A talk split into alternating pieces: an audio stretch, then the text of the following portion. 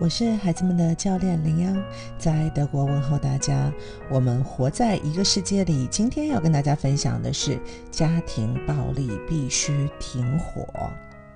孩子纯洁而敏感的心灵需要我们最神圣的保护。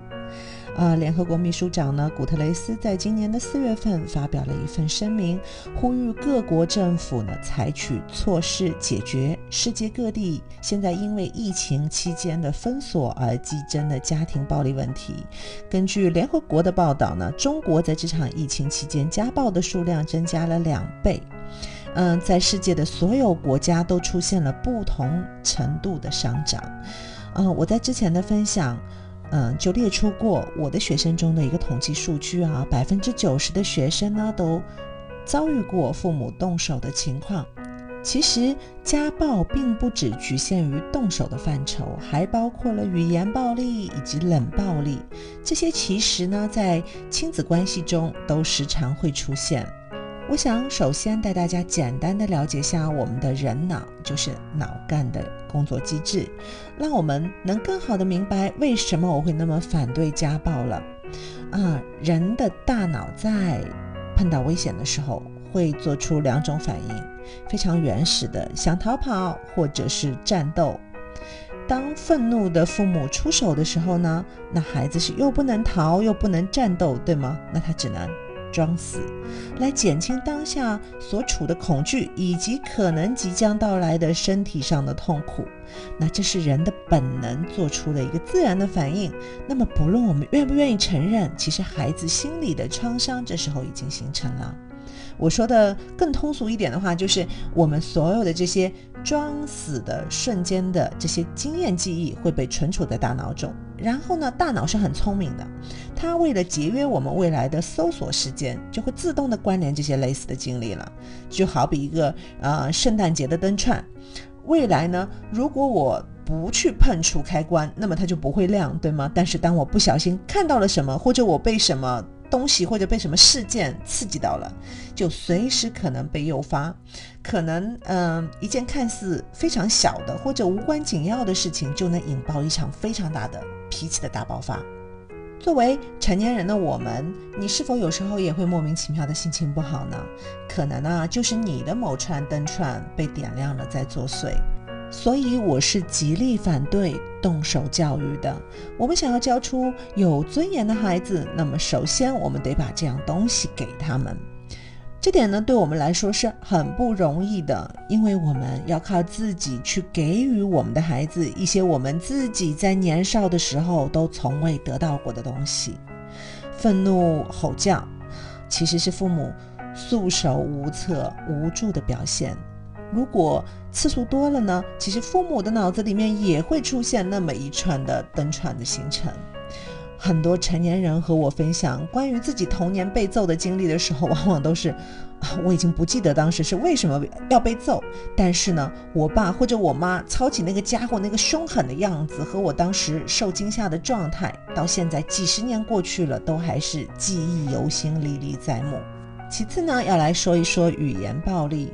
呃，在我想来，所有侮辱并会伤害对方的都是语言暴力。譬如大家可能习以为常的那句“你是猪吗？” 哈，在我看来就是一种暴力。吉米说：“小孩宁愿被仙人掌刺伤，也不愿听见大人对他的冷嘲热讽。”试问你自己是否生活在有语言暴力的家庭中长大的呢？我想几十年后忘不掉的，应该还是曾经父母的尖酸刻薄，而不是当时的某件事。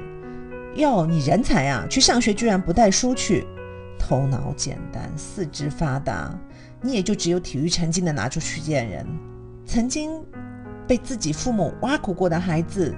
嗯，有很大的概率呢，在成年后会把这些自己最痛恨的话用在自己最亲爱和无辜的孩子身上，而后呢，被自己惊出一身冷汗。最后上场的当然是冷暴力了，也就是孩子做了一些非常让我们生气的事情，然后呢，我非常的生气愤怒了，拒绝和孩子对话和对视。啊，你从我面前过，我也假装看不到你这个人。实则好像是在惩罚孩子，其实对于大人来说，这个伤害的反错力也是很大的。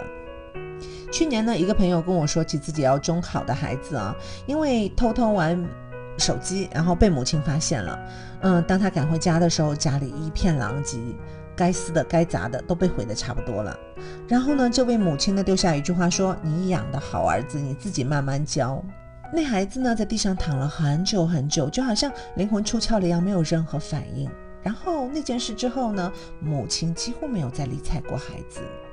这一幕呢，我想啊，恐怕很多家庭都很熟悉。哦，我当时的第一反应是，孩子和母亲的心理创伤都已然存在。那教了他一些方法，先去处理孩子的这部分负面的影响。啊，这里有兴趣的家长呢，也可以去翻看我去年的一个干货分享的部分啊，何以解忧，唯有散步。大家点那个我们文章里的链接就可以找到。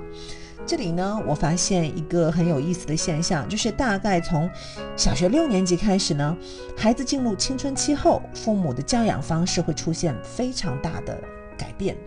青春期之前呢，父母对自己的孩子相处呢，还是挺有自信的，认为自己的孩子呢，还是能被掌控的。那是更多的惩戒方式啊，大多是行为暴力。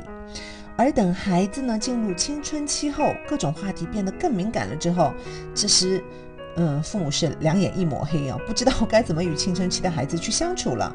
父母慢慢的开始呢改行动暴力为语言暴力了。最后到了高中阶段呢，很多父母更是迷茫，甚至呢无奈的放弃了，可能就会进入冷暴力，就是完全冷处理，我不跟你说话沟通的那种。所以。嗯，其实很多孩子都不是单独的在某一种暴力下成长的。嗯，我要跟大家重申我的观点是：如果成年人和未成年人之间发生了冲突，那么需要负责解决兜底的也应该是成年人。所以，当我们遇到或者出现问题的时候，请参考我们之前的内容，一定要好好说话。今日互动，我想要邀请大家来反思一下自己在过去和孩子的沟通过程里面有没有出现任何的暴力行为呢？如果喜欢我的分享，欢迎点赞转发，谢谢你的宝贵时间。